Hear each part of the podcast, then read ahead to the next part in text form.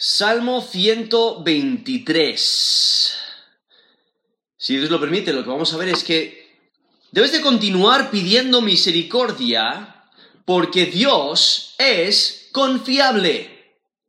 Continúa pidiendo misericordia porque Dios es confiable. Aquí en el Salmo 123 vemos eh, un salmo que nos refleja una situación de angustia, una situación donde hay opresión, donde hay eh, personas que les dañan, personas que buscan su mal, que buscan el, el mal de la comunidad de Dios, de la comunidad de fe, buscan dañar, buscan criticar, están constantemente oprimiendo y presionando y dañando. Y en, un contexto así, eh, es fácil desesperarse, es fácil desalentarse, es fácil eh, tirar la toalla, eh, es fácil no, querer seguir adelante, no, no, querer levantarse de la cama en la mañana, o, o, quizás es, es eh, llega el punto que, es difícil de dormir en la noche porque estás preocupado por esta, eh, estos daños, eh, estos enemigos o estos opresores, aquellos que te, que te afligen de día en día. Y realmente este, el Salmo 123 responde a la, a la pregunta, ¿cómo debe el creyente responder ante crítica y opresión. O sea, ¿cómo debe la persona de fe, la persona que cree en el Dios verdadero, ¿no? aquellos de nosotros que hemos puesto nuestra fe y confianza en Jesús como Señor y Salvador, ¿cómo debemos de reaccionar? ¿Cómo debemos de vivir en medio de una situación de crítica, en, medio de una situación de opresión, cuando eh, te rodean y te insultan, o cuando hablan mal de ti tras tus espaldas? Cuando, te, cuando buscan tu mal y constantemente te, están acechando, te están intentando hacer tropezar, te están intentando dañar, eh, están intentando que quedes mal con todos. O sea, ¿cómo debes reaccionar? Y aquí lo que el Salmo 123 eh, afirma es que debemos de continuar, continuar confiando en Dios, continuar orando, pidiendo la misericordia de Dios y continuando eh, dejando la situación en las manos de Dios. No debemos intentar tomar la situación en nuestras manos.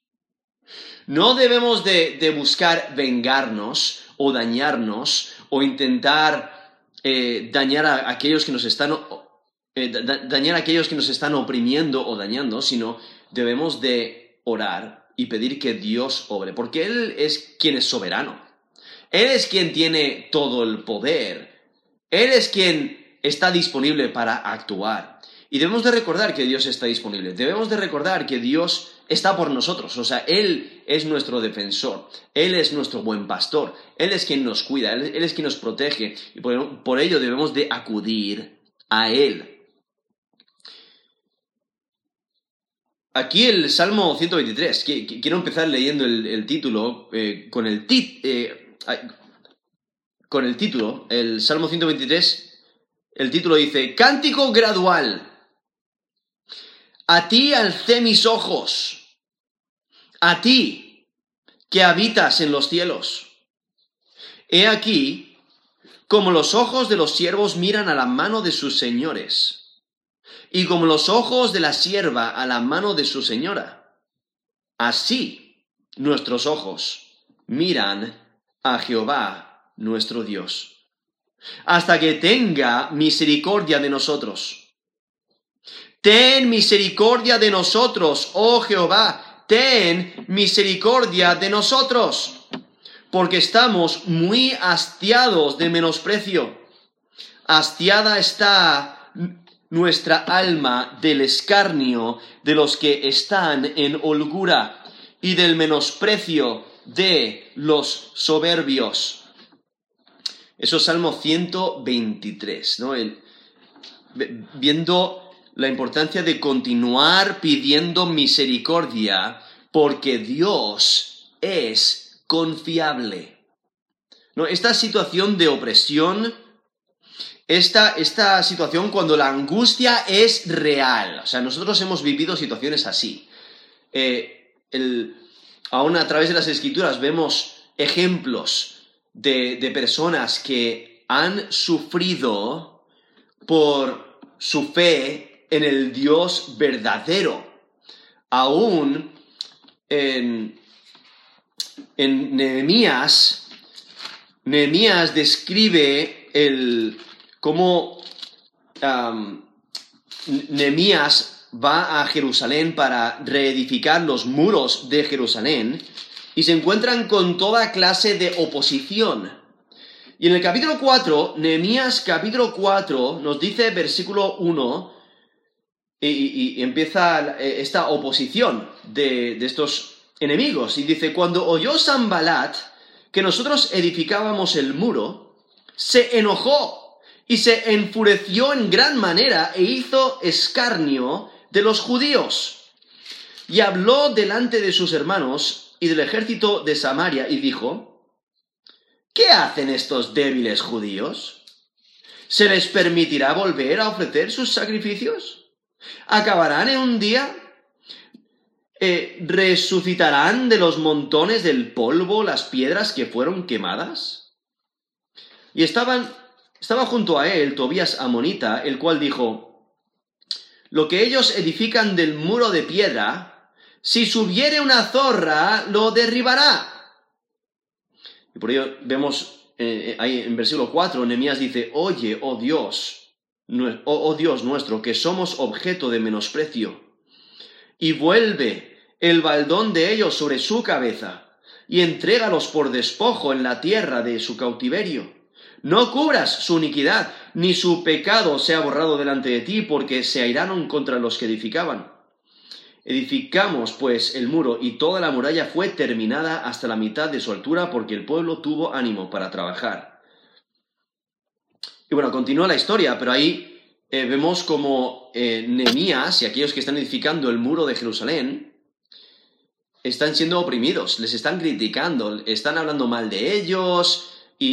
Y, bueno, a, través de, la historia de, de Nehemías, vemos como Dios les da las fuerzas para mantenerse firmes, les da la confianza para, para seguir haciendo la obra de Dios. Y, realmente vemos ahí un ejemplo a seguir de que se mantuvieron firmes y fieles a Dios en medio de esa aflicción. Pero vemos que la, situación no es, no es algo nuevo. O sea, cuando nosotros sufrimos oposición, sufrimos aflicción, nos critican, eh, nos menosprecian, no es algo nuevo. Eh, incluso hoy en día, alrededor del mundo, personas que han puesto su fe y confianza en Jesús como el Señor y Salvador están sufriendo menosprecio y rechazo. Y por ello tenemos aquí el Salmo 123, porque nos anima cuando la angustia es real, no cuando el, menosprecio y las burlas nos dañan, aun cuando hay inseguridad, aun cuando aparenta que el soberbio es quien disfruta dañar del justo y se sale con la suya el Salmo 123 lo que nos ayuda a recordar es que Yahweh nuestro Dios, el Dios verdadero, Él está disponible, Él es confiable y Él desea que confíes en Él.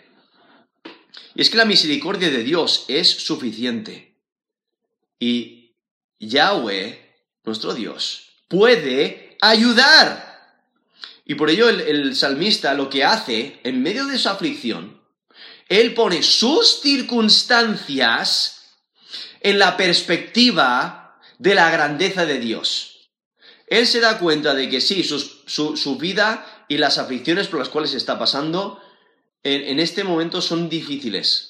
Pero cuando considera todo desde la perspectiva de Dios, se da cuenta de que Dios es quien lo controla todo. Y Dios tiene un plan y Dios hace conforme a y actúa conforme a su misericordia, conforme a su bondad, entonces el salmista puede confiar en Dios. Incluso toda la comunidad de Dios, eh, toda la comunidad de, fe puede confiar en Dios. Y ahora aquí el, el Salmo 123, vemos el título, hay que recordar que el título es parte del Salmo, y aquí nos menciona que es un cántico gradual, lo cual lo más probable es que sean parte de las canciones que se cantaban, que cantaban los peregrinos al subir a Jerusalén para las fiestas anuales. En Deuteronomio 16, del 16 al 17, nos dice que tres veces cada año aparecerá todo varón tuyo delante de Jehová tu Dios en el lugar que él escogiere en la fiesta solemne de los panes sin levadura, en la fiesta solemne de las semanas y en la fiesta solemne de los tabernáculos. Y ninguno se presentará delante de Jehová con las manos vacías, cada uno con la ofrenda de su mano, conforme a la bendición que Jehová tu Dios te hubiere dado. Eso es Deuteronomio 16, del 16 al 17. Entonces, eh, de acuerdo a la ley, cada año los, los hijos de Israel tenían la responsabilidad de subir al menos tres veces a Jerusalén, donde estaba eh, el lugar que Dios había escogido, ¿no? el, templo, el, templo del Dios vivo, y debían de ir y adorar a Dios en, estas, en esas eh, fiestas, en esas eh, fiestas anuales. Y entonces, mientras van subiendo a Jerusalén, hay que recordar que Jerusalén estaba, bueno, está construido en un lugar montañoso, las montañas lo rodean, entonces, desde la mayor parte del territorio de Israel tenían que subir a Jerusalén. Y entonces mientras suben a Jerusalén, pues eh, van cantando, están, preparando sus corazones para la adoración y para estas festividades, y por ello vemos este salmo, el Salmo 123, donde expresa esa idea de, de, de, estos cánticos que, que, cantaban los peregrinos, estos cánticos graduales mientras van subiendo a Jerusalén. Y es que lo que hace el salmista es levantar los ojos a Dios porque las circunstancias por las que está pasando son difíciles y los opresores son reales, entonces aparta sus ojos de aquellos que le oprimen, de aquellos que le escarnecen y levanta los ojos a Dios. Porque cuando estás en una situación difícil, cuando quitas tu perspectiva de, tus problemas, levantas los ojos en adoración a Dios, tu perspectiva cambia. Eso es lo que el salmista nos está enseñando, ¿no? A levantar los ojos a Dios. Por eso nos dice el versículo 1, a ti alcé mis ojos, a ti que habitas en los cielos. Y si notáis aquí, empieza con una, una voz individual. Pero luego, desde el versículo 2 al versículo 4, o sea, el resto del salmo, vemos como ahora eh, habla en plural, porque se junta con toda la congregación, toda la comunidad de fe. Y ellos juntos afirman que Dios es confiable, afirman que, pueden, que, puedes confiar en Dios y que Él va a actuar conforme a su carácter. Ahora aquí el, Salmo realmente está eh, estructurado en dos partes, donde los primeros dos versículos, el salmista declara que el pueblo de Dios levanta los ojos a Yahweh, ¿no? Eh, buscan a Dios primero. En vez de buscar ayuda en otras personas o en sus recursos o en sus habilidades, automáticamente levantan los ojos a Dios y le buscan a Él primero. Y luego del versículo 3 al versículo 4, vemos cómo el salmista pide que Dios responda y que, que les muestre su misericordia, que les dé misericordia a, a pesar de que estén sufriendo desprecio. Y estas declaraciones que, vemos aquí en el Salmo 123 expresan completa dependencia de Dios. ¿no? El creyente debe confiar por completo en la misericordia de Yahweh. Porque debes de continuar pidiendo misericordia, porque Dios es confiable. Aquí este primer versículo, cuando dice, a ti alcé mis ojos, a ti que habitas en los cielos. Es muy similar al al principio del Salmo 121, donde dice, alzaré mis ojos a los montes, ¿de dónde vendrá mi socorro? Mi socorro viene de Jehová, que hizo los cielos y la tierra. ¿No? Ahí, en el Salmo 121, el salmista se da cuenta de que, Dios es el, eh, de que Yahweh es el Dios verdadero, es el creador de los cielos y la tierra, entonces, ¿de dónde, o sea, de dónde viene su socorro? ¿Dónde está el origen de su socorro? Está en el Dios verdadero. Y cuando levanta los, los ojos a, los montes mientras va en su peregrinaje hacia Jerusalén, ve los montes a la distancia y le, hace pensar y le hace recordar que ahí es donde está la casa de Dios, ahí es donde está eh, el, el, Dios verdadero en quien confía. Él es la fuente de protección y de socorro y de ayuda y quien da misericordia. Entonces es similar aquí al Salmo 123, donde dice, a ti alcé mis ojos, a ti que habitas en los cielos. Vemos al salmista que tiene una actitud de reverencia hacia Dios. Él mira a Yahweh con expectativa de que Dios va a actuar. Dios va a responder. No es cuando eh, un niño pequeño está jugando en un parque y, se, cae, ¿no? O se cae del columpio, o, se cae del tobogán, o algo ocurre, se tropieza y se cae. ¿Qué es lo que, eh, si, notáis, ¿qué, eh, qué es lo que hace un niño? Levanta los ojos y mira a los padres, para ver si lo han visto, ¿no? Y entonces, muchas veces,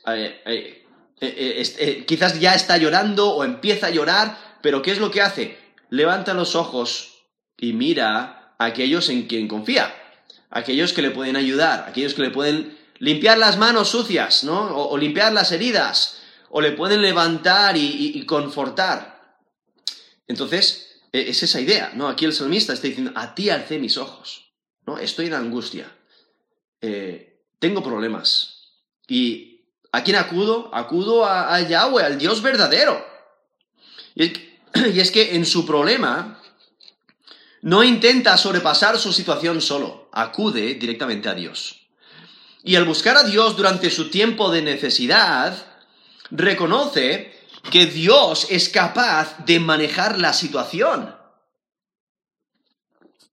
Y entonces eso es lo que nosotros tenemos que recordar, tenemos que acudir a Dios en todo tiempo, pero cuando eh, las circunstancias que nos rodean no son placenteras o estemos sufriendo, o estemos en, una eh, incógnita, debemos acudir a Dios.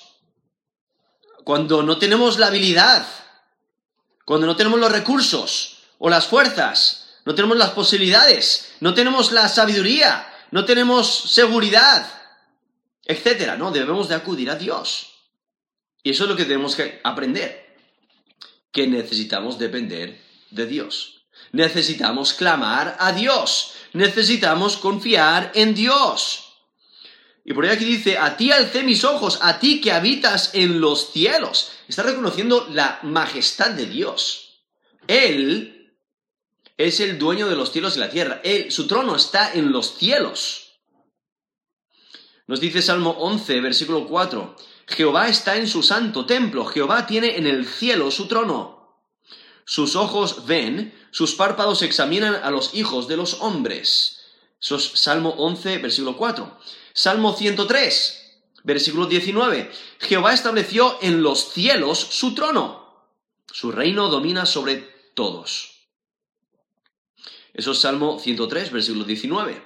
¿No? Sabiendo, Dios está en los cielos, su trono está en los cielos. Él gobierna desde los cielos, eh, que resalta su soberanía, resalta su majestad, su trascendencia. Él es majestuoso, tan alto y sublime. Pero lo maravilloso es que Él no se queda allí, sino que Él se acerca, Él se, se, se deja conocer, Él se hace accesible para que, para que podamos acercarnos a Él y buscarle y clamar a Él. Y Él actúa, Él escucha nuestra oración.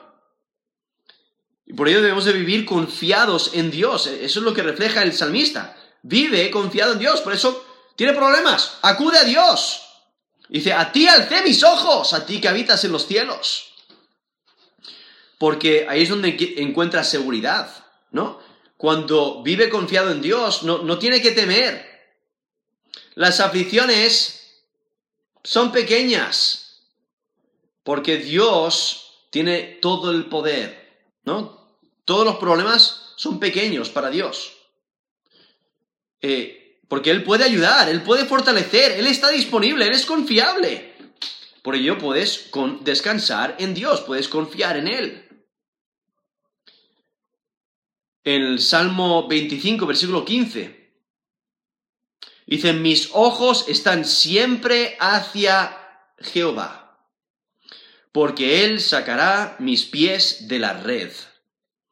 Eso es Salmo 25, 15. Sabemos esa confianza total en Dios. Y, y por ello mantiene sus ojos en Dios. Y debemos aprender eso, ¿no? Constantemente buscar a Dios. En vez de buscar ayuda en otras personas, buscar a Dios. En vez de confiar en otras cosas, confiar exclusivamente en Dios. Cuando sea fácil descansar en nuestros propios recursos o nuestras habilidades, debemos recordar la soberanía de Dios. Él realmente lo controla todo. Y por ello, aquí en el Salmo 123, versículo 2, vemos como ahora eh, lo ilustra, ¿no? Ilustra esta confianza, ilustra esta búsqueda, cómo alza sus ojos a Dios, y lo ilustra aquí eh, en, en versículo 2 diciendo, he aquí como los ojos de los siervos miran a la mano de sus señores, y como los ojos de la sierva a la mano de su señora, así nuestros ojos miran a Jehová, nuestro Dios, hasta que tenga misericordia de nosotros. No, aquí menciona un, un siervo y una sierva, ¿no? Los siervos miran a la mano de sus señores, las siervas a, la mano de, su señora, y hay, que, hay, que, recordar, los siervos, o sea, aquellos que, que sirven a, sus amos o a sus maestros, están pendientes de sus señores, están pendientes de las necesidades de sus señores. Entonces, eh, están preparados para actuar ante el gesto más mínimo, ¿no? Porque están atentos al deseo de sus señores. Y por ello un siervo busca con respeto los actos de generosidad también de sus señores. Hay que recordar que, muchas veces los siervos y sus señores tenían muy buena, muy buena relación, como el ejemplo de Abraham y su siervo, ahí en Génesis 24. Y entonces, en, ocasiones, pues los siervos que tienen un estatus bastante menor, ¿no? Que sus señores, quizás tienen una petición, quizás necesitan ayuda, quizás simplemente necesitan que les, les den su sustento, ¿no? Eh, eh, necesitan algo de sus señores. O quizás necesitan que intercedan por ellos en una situación. Eh, quizás en un juicio, o quizás que les defiendan, o que les ayuden, ¿no? Entonces, un siervo o una sierva pueden, ya han hecho la petición. Entonces, ¿qué es lo que están haciendo? Están constantemente velando, constantemente mirando, están con esa expectativa, anhelan la respuesta. Y ya han hecho la petición. Entonces, les queda esperar y esperan pacientemente y están alertas, están constantemente con, los ojos puestos en, sus señores, ¿no? En, su señor o en, su señora, esperando la respuesta. Y, realmente lo, que presupone es una relación fuerte, ¿no? Entre el siervo y, sus señores. Y es que estas imágenes describen a personas vulnerables, personas necesitadas, buscando la ayuda de alguien poderoso. Y entonces aquí vemos que eh, estos siervos ponen sus necesidades en las manos de sus señores, de sus autoridades, y esperan con ese anhelo. ¿no? La, mirada hacia ellos es positiva. Y entonces lo ilustra, está usando esa ilustración para, para dar a entender cómo eh, las personas de fe buscan ayuda de Dios. O sea, de la misma manera de los, que, los siervos, eh, los siervos de Dios oran y claman a Dios buscando misericordia y anhelan la respuesta, piden eh, respuesta, piden que Dios actúe conforme a su misericordia. O sea, la expectativa es casi como si estuvieran esperando comida.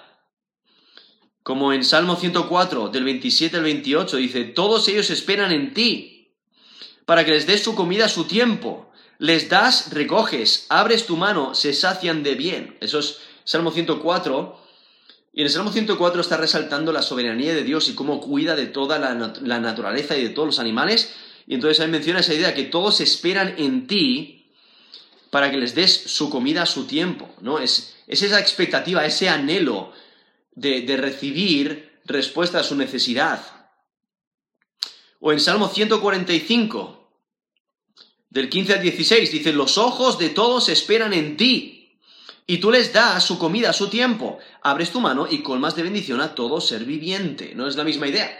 Que las criaturas tienen necesidades, tienen necesidad de alimento y, y tienen sus ojos puestos en Dios. O sea, confían, esperan, y por ello menciona ese texto ahí, Salmo 145, versículo 15, los ojos de todos esperan en ti, ¿no?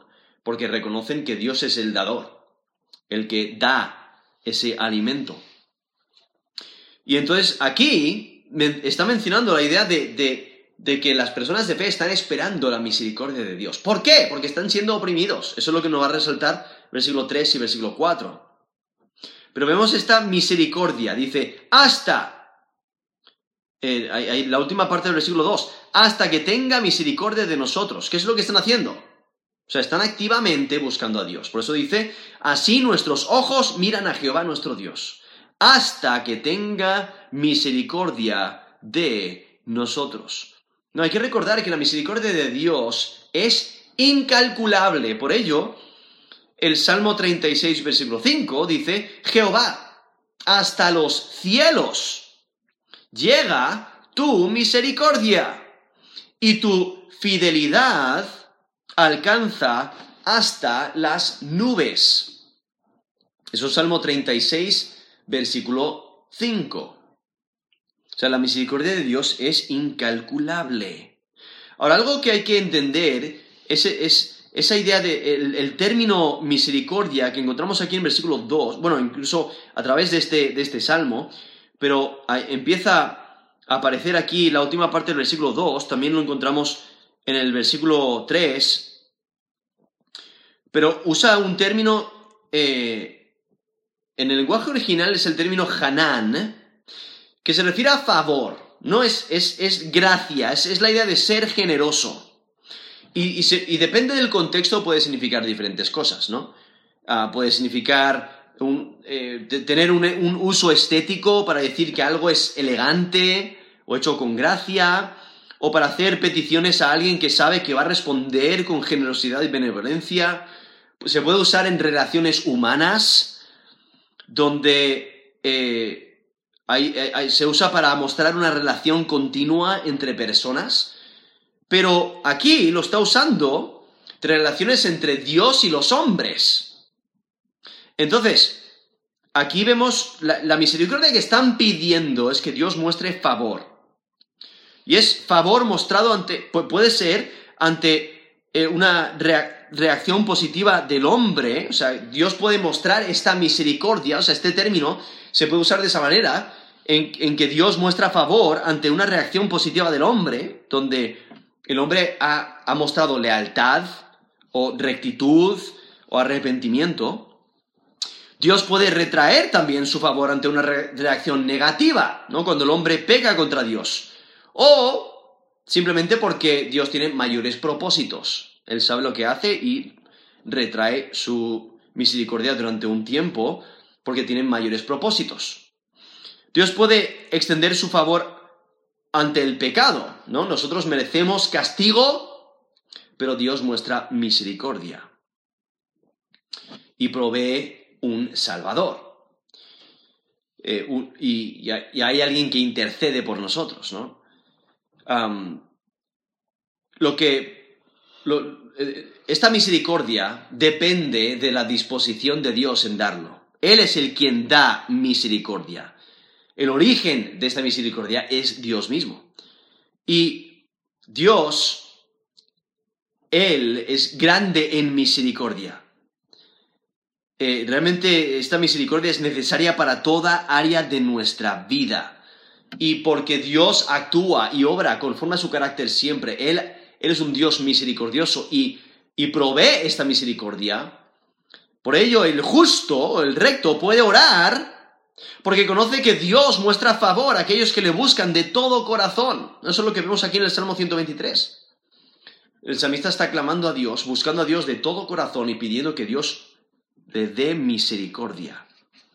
Y, clama a Dios porque conoce que Dios responde a la oración. O sea, por su experiencia sabe que Dios responde a la oración. Porque Dios es misericordioso y Él provee. Él, eh, en, diferentes contextos, ¿no? Provee comida al hambriento. Él salva al que sufre, vindica al oprimido, perdona al pecador, hace lo bueno con su creación y aún cambia la tristeza en gozo. Y por ello aquí vemos al salmista clamando a Dios por misericordia. Incluso toda la comunidad se une pidiendo misericordia. Y por ello, aquí vemos en, en versículo 2 que dice que, claman hasta que Dios muestre misericordia. Por eso dice, hasta que tenga misericordia de nosotros. Y entonces en versículo 3, ¿qué es lo que hace? Mostrar su urgencia, pide misericordia, dice, ten misericordia de nosotros, oh Jehová, ten misericordia de nosotros, porque estamos muy hastiados de menosprecio. Vemos su petición urgente. Y su petición se basa en el carácter de Dios. En el carácter bondadoso de Dios. Es como el Salmo 86 del 15 al 16. Dice, mas tú, Señor, Dios misericordioso y clemente, lento para la ira y grande misericordia y verdad, mírame y ten misericordia de mí. Da tu poder a tu siervo y guarda al hijo de tu sierva. Eso es Salmo 86 del 15 al 16. No, empieza describiendo el carácter de Dios y luego presenta su petición. ¿Por qué? Porque eh, la respuesta o la base de, de su petición está en el carácter bondadoso de Dios. Dios puede actuar con misericordia. Y eso es lo que están pidiendo. Por eso aquí vemos en Salmo 123, versículo 3, dice, ten misericordia de nosotros. Ya no solamente el individuo, sino toda la comunidad de fe. Ten misericordia de nosotros, oh Jehová, ten misericordia de nosotros, porque estamos muy hastiados de menosprecio. Aquí es cuando ya nos empieza a describir su situación, el contexto en el que se encuentra, esta, opresión y de la manera que lo, que lo menciona dice hastiados, usa el término hastiados de, eh, eh, hastiados de menosprecio. Ese término ahí traducido hastiados tiene la idea de estar satisfecho, tener suficiente. Pero en este contexto, cuando dice estamos hastiados de menosprecio, está eh, reflejando que están hartos, ya no pueden más. Han sufrido ya durante bastante tiempo y necesitan la misericordia de Dios. Quizás tú te has encontrado en una situación así, donde ya estás cansado de que se rían de ti. Estás cansado de que se burlen de ti, que siempre hablen mal de ti. Estás cansado de que nunca te incluyan, de que te miren con mala cara, de que te odien, de que te humillen, de que siempre te estén ofendiendo, y dañando, ¿no? Estás cansado, estás, estás, como aquí menciona, hastiado, ¿no? Muy hastiados de menosprecio. Ese, ese rechazo. Y, y por ello el salmista pide el favor de Dios.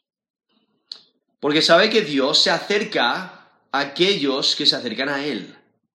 Por ello pide que Dios se acerque a ellos, y que Dios les bendiga con su presencia, que les bendiga con su protección, con su ayuda, que les bendiga con su, con, su provisión y fortaleza, que les bendiga con sabiduría y con más conocimiento de Él.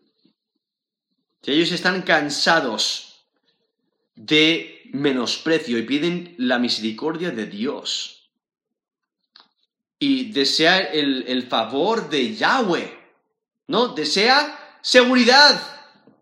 bendición, protección, ayuda.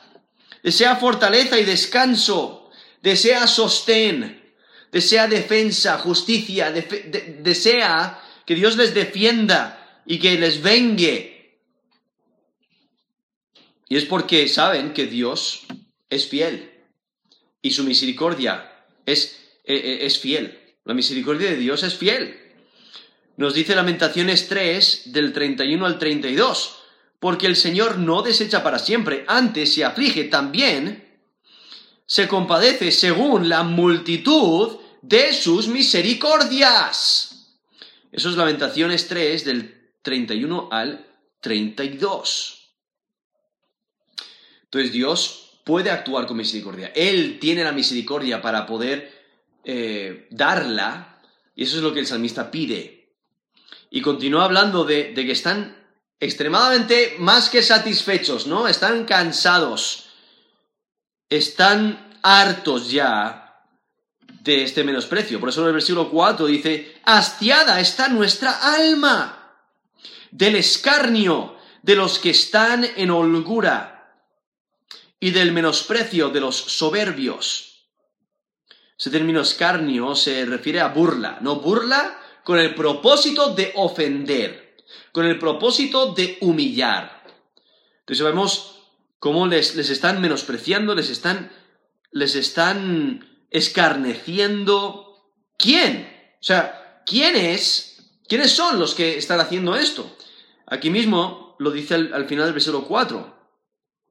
Dice, de los que están en holgura, y del menosprecio de los soberbios. Esa idea de menosprecio es la idea de despreciar, ¿no? Les están despreciando, se están burlando de ellos con el propósito de ofender y humillar. ¿Y quiénes son? Pues son estos, aquí los describe como los que están en holgura. Ese término de holgura se refiere a vivir cómodo, vivir cómodos sin necesidad, vivir sin problemas, Vivir sin turbación, vivir con seguridad. ¿Quiénes son? Los soberbios. Soberbio es un orgulloso, un arrogante, y se refiere a aquellos que no son parte de la comunidad de fe. Aquellos que no temen al Dios verdadero, por ello no se humillan, sino que son soberbios. Y ellos se hacen bien los unos a los otros, pero oprimen a los humildes, oprimen a los que temen a Dios. Eh, buscan dañar a la comunidad de fe. Y por ello eh, vemos a estos soberbios, los que están en holgura, que aparenta que todo les va bien, pero Dios va a actuar en contra de ellos. Y es, que aquí vemos eh, eh, esta, esta, descripción ¿no? de, de estos que escarnecen, que menosprecian, ¿no? Están en holgura, son soberbios. En Salmo 73, del 6 al 9, describe a personas así, diciendo, Por tanto, la soberbia los corona, se cubren de vestido de violencia, los ojos se les saltan de gordura, logran con creces los antojos del corazón, se mofan y hablan con maldad de hacer violencia. Hablan con altanería, ponen su boca contra el cielo y su lengua pasea la tierra. Eso es Salmo 73 del 6 al 9, ¿no? Vemos esa descripción de estos orgullosos que escarnecen, estos opresores. Lo cual son lo opuesto a aquellos que temen a Dios, porque Proverbios 8, versículo 13 dice, el temor de Jehová es aborrecer el mal la soberbia y la arrogancia, el mal camino y la boca perversa, aborrezco. Entonces, esos Proverbios 3, perdón, Proverbios 8, versículo 13. Ahí vemos esa soberbia. Aquellos que son soberbios reflejan que no temen a Dios. Y cuando no temen a Dios, no aborrecen al mal, sino que persisten en su mal y oprimen a otros haciendo lo malo. Y es que los malos disfrutan dañar, odian al justo, se burlan del justo, dañan con su boca, humillan al recto, buscan hacer el mayor daño posible. aborrecen la rectitud, quieren deshacerse del justo. ¿Por qué? Porque el justo vive de acuerdo al estándar de Dios, vive de acuerdo a la ley de Dios. Y la ley de Dios condena al soberbio, la ley de Dios condena al injusto. Y eso no les gusta. No quieren ver su propio pecado, no quieren someterse al Rey de los cielos, al Creador de los cielos y la tierra, al soberano Rey de reyes, Señor de señores, no quieren obedecer sus leyes. Y por ello, no quieren tener nada que ver con aquellos que temen a Dios, que son justos, que reflejan la ley de Dios, que viven de acuerdo a la ley de Dios, y que les dicen que están haciendo lo malo, porque no están viviendo conforme a la palabra de Dios. Y entonces, por ello aquí vemos eh, este menosprecio, este escarnio eh, que, están sufriendo las personas de fe. Pero vemos que aunque soportan opresión, no toman venganza, sino que lo dejan en las manos de Dios. Continúan confiando en Dios, continúan clamando a Dios, porque saben que Dios responderá. Por ello, nos menciona la última frase del versículo 2, así nuestros ojos miran a Jehová nuestro Dios, hasta que tenga misericordia de nosotros. Entonces, por ello, aquí en el Salmo 123 nos dice cómo debemos de responder ante crítica y opresión. Debemos de dejar todo en las manos de Dios, continuar confiando en Dios, continuar clamando a Dios, reconociendo quién Dios es, o sea, viendo las cosas desde la perspectiva de Dios. Él es majestuoso y exaltado, y él aún se deja conocer. Él es accesible para aquellos que se acercan a Él con fe. Y es que la persona de fe puede acercarse a Dios con confianza, orando, pidiendo que Dios actúe, que Dios le dé su misericordia. Y, y eso debe de animarnos, saber que Dios tiene el poder para actuar, Él es sabio para saber cómo actuar y Él está accesible. Por ello debemos de orar, debemos de acercarnos a Él. Incluso nos dice en Hebreos 4, del 14 al 16, dice, por tanto, teniendo un gran sumo sacerdote que traspasó los cielos, Jesús, el Hijo de Dios, retengamos nuestra profesión. Porque no tenemos un sumo sacerdote que no pueda compadecerse de nuestras debilidades, eh, sino que sino uno que fue tentado en todo según nuestra semejanza, pero sin pecado. Acercámonos, pues, confiadamente al trono de gracia, al trono de la gracia, para alcanzar misericordia y hallar gracia para el oportuno socorro. Son Hebreos 4 del 14 al 16. O sea, necesitas misericordia, necesitas gracia, necesitas socorro, acude confiadamente al trono de gracia. Acércate, ¿no? Acércate a Dios, búscale a Él, sigue confiando en Él. Continúa pidiendo misericordia, porque Dios es confiable. Continúa pidiendo misericordia, porque Dios es confiable. Entonces, en vez de, tirar la toalla, confía en la ayuda de Dios. En vez de vengarte, déjalo en las manos de Dios. Cuando te odien, responde con amor. Cuando sea difícil esperar, sigue confiando en Dios. En vez de desanimarte en tu situación, descansa en Dios. Espera en Dios, búscale a Él primero. Continúa pidiendo misericordia, porque Dios es confiable. Vamos a terminar en oración.